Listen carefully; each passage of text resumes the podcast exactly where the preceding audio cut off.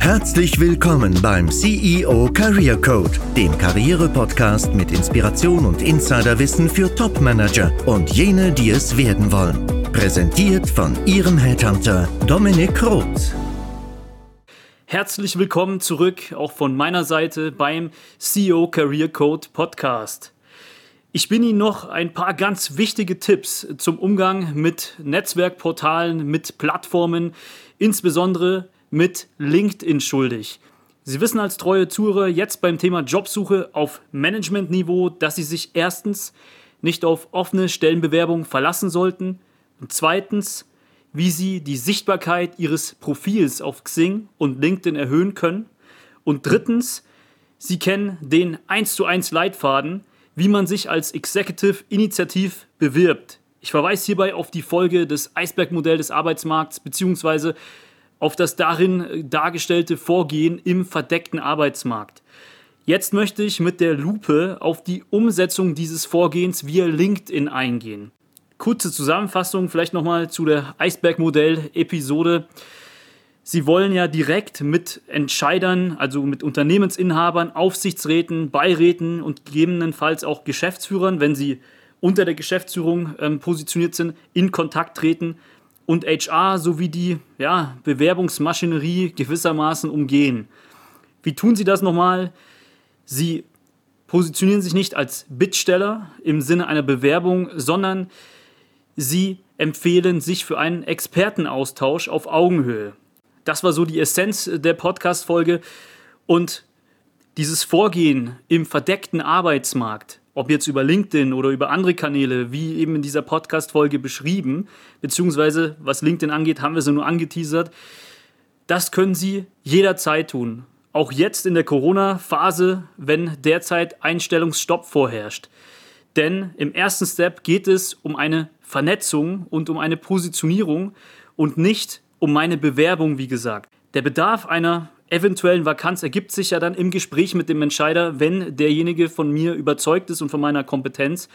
Beziehungsweise ich bin zumindest in Pole Position, weil ich vernetzt bin mit den Entscheidern, wenn Corona wieder ausklingt und sich die Pforten für offene Stellen, also für Vakanzen im Haus, wieder öffnen. Also das, was wir auch heute besprechen, können und sollten Sie immer tun. Es ist eine sogenannte Evergreen-Strategie und hat auch strategischen Netzwerkcharakter. Gehen wir mal darauf ein, wie wir das ganze Vorgehen im verdeckten Arbeitsmarkt jetzt bei LinkedIn im Detail umsetzen. Wir fokussieren uns eben auf LinkedIn aufgrund der höheren Präsenz und Aktivität bei hochkarätigen Entscheidern. Und LinkedIn ist auch mehr als Xing noch ein Netzwerkportal und hat auch ehrlich gesagt ein interaktiveres Handling. Xing ist schon fast so ein bisschen umfunktioniert zu einem Bewerberportal. Und das sagt nicht nur ich, sondern auch die Stimmungen und Meinungen aus dem Bewerbermarkt, die ich so aufgreife. Also diese Umsetzung bei LinkedIn, ja, der muss so eine gewisse Expertenpositionierung vorausgehen, die ich aufbauen muss, damit ich mich ja auch für ein Gespräch empfehlen kann. Und das tue ich auf zwei Arten. Einmal in meinem Profil, ich muss Endorsements in meinem Profil haben, die mich als Führungskraft oder als Management-Experte in einem gewissen Bereich empfehlen und meine Expertise auch bestätigen. Also sozusagen die Behauptungen, die ich sonst in meinem Profil so kommuniziere, auch bestätigen können. Erster wichtiger Tipp, kontaktieren Sie Ex-Kollegen, vor allem Vorgesetzte und fordern Sie diese ganz freundlich auf, Sie mal zu endorsen. Tun Sie das als erstes, um dann nach dem Reziprozitätsprinzip auch ein Endorsement zu bekommen. Also füllen Sie das wirklich auf mit Empfehlungen, Ihr Profil in dem Bereich. Das ist ein sehr, sehr wichtiger Bereich für das, was wir vorhaben. Zusätzlich rate ich zu der zweiten Art, und zwar Aktivität zeigen, denn das würdigt der LinkedIn-Algorithmus. Bedeutet, wenn ich aktiv poste oder kommentiere, erreiche ich natürlich eine höhere Sichtbarkeit durch eine hohe Quote an Interaktionen und Besuchen auf meinem Profil.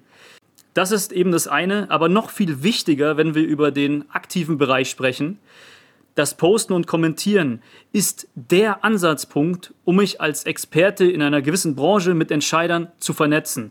Und wie gesagt, mit Experte meine ich natürlich keine Fachposition, sondern ich spreche zu Ihnen als Top-Manager aus einer gewissen Branche, aus einem gewissen Bereich, wo Sie Expertise gesammelt haben. Viele mögen jetzt wahrscheinlich monieren, naja, ich bin jetzt nicht der Typ, um etwas zu posten. Okay, akzeptiere ich, aber um Kommentare bei einem anderen Post zu hinterlassen, sollte das Level an Extraversion im Management schon ausreichen, oder? Also Kommentare sind jedem zuzumuten. Ich gebe Ihnen mal ein idealtypisches Beispiel, wie so etwas ablaufen kann. Ich kommentiere als Executive einen Post eines Unternehmensinhabers, zum Beispiel in meiner Branche, und äußere eine konträre Meinung im Kommentarfeld zu dem Inhalt des Posts. Dadurch habe ich einen Aufhänger, um diese Person direkt anzuschreiben und zu fragen, ob man sich mal dazu unterhalten möchte. Ob ich jetzt pro oder contra argumentiere, ist erstmal sekundär. Ich muss einen Aufhänger schaffen und starte dann ein Gespräch. Typisches Vorgehen in der Akquise, wird der ein oder andere sagen, der einen Sales-Hintergrund hat. Und ich kenne auch jemanden, der durch dieses Vorgehen, was natürlich auch eine gewissen Form, also was eine gewisse Form an Quantität und auch ähm, einen gewissen Fleiß erfordert, muss man ganz klar dazu sagen, aber ich kenne jemanden, der dadurch tatsächlich einen Beraterjob bekommen hat. Und dieser Beraterjob ist dann in einer Festanstellung gemündet. Also ich spreche hier wirklich von Best Practice Beispielen und nicht von Theorien.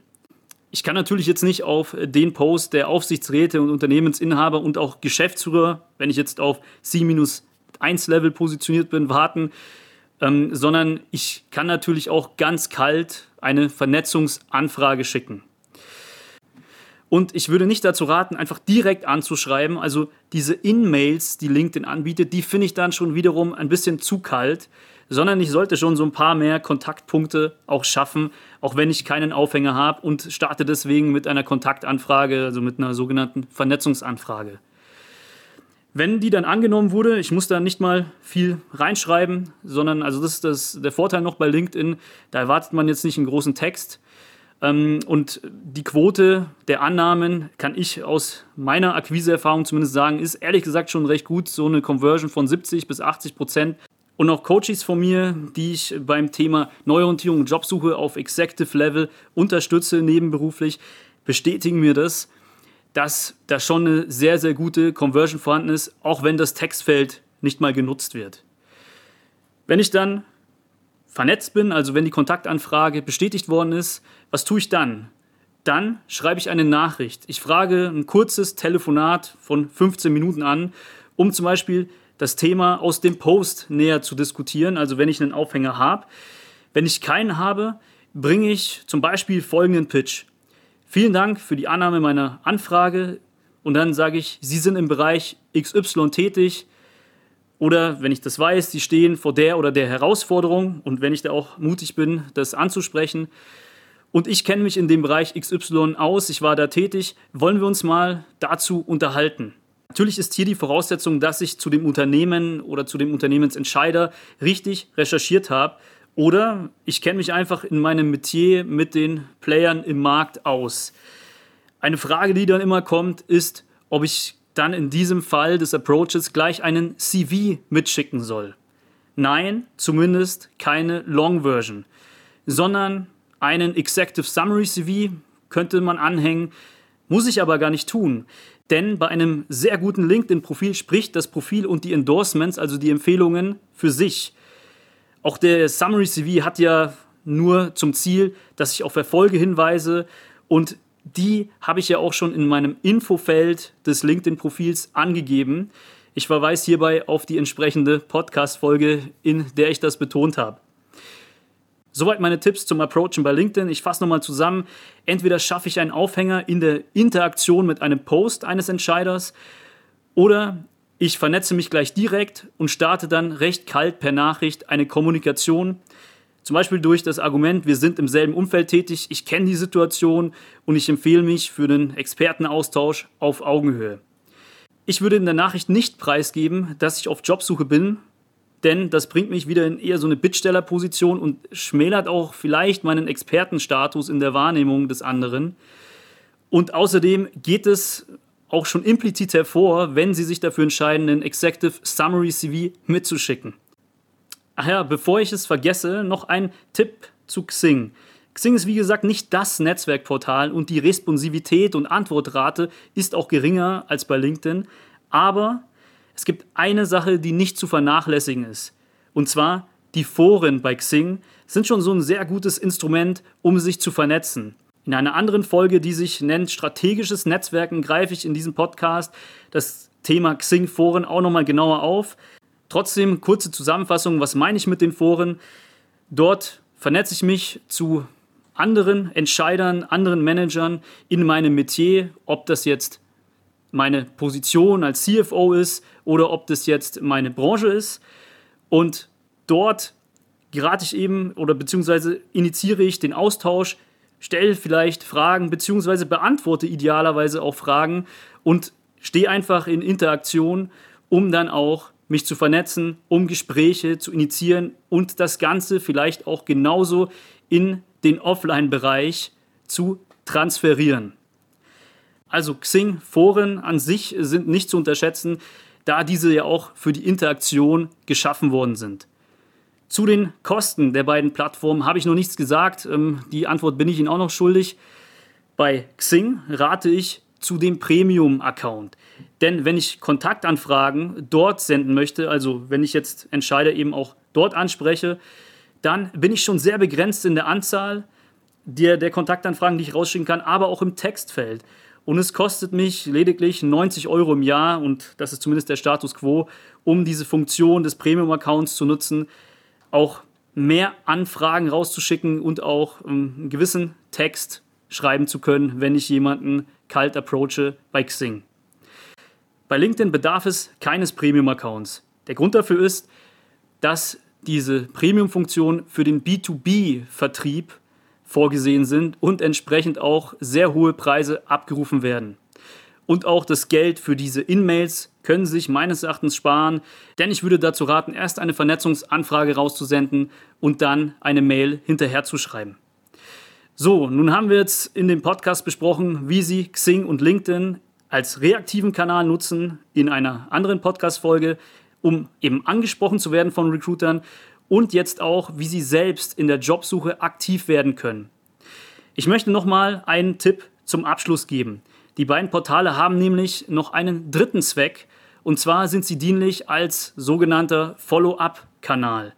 Also wenn ich eine Bewerbung an das Unternehmen gerichtet habe, zum Beispiel im Zuge einer offenen Stellenbewerbung, aber keine Rückmeldung bekomme, dann kann ich nach zwei bis drei Wochen mal den direkten Entscheider ähm, dieser Position, also den Hiring Manager, recherchieren und direkt an ihn herantreten. Und zwar ganz unverblümt anmerken, dass ich mich für die Rolle XY in Ihrem Haus interessiere, dass ich mich auch schon beworben habe und ob wir uns nicht mal kurz ein paar Minuten dazu austauschen wollen. Wenn Sie jetzt die E-Mail-Adresse dieses Entscheiders vorliegen haben, würde ich trotzdem zu LinkedIn raten.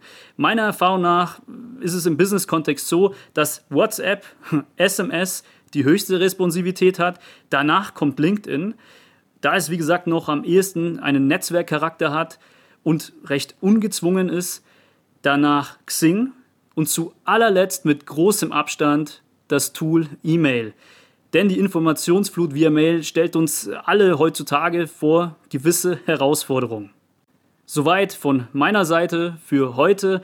All diese Infos habe ich meinem Executive Career Coaching entnommen, das eine allumfängliche 1 zu 1 Anleitung für Manager auf Jobsuche darstellt und mehr Infos dazu auf dem Link in den Show Notes. Ich hoffe aber auch, dass Sie den ein oder anderen Tipp aus dieser Podcast-Episode zur Umsetzung bringen können und ich freue mich, wenn ich Sie inspirieren konnte. Viel Erfolg, Ihr Dominik Roth.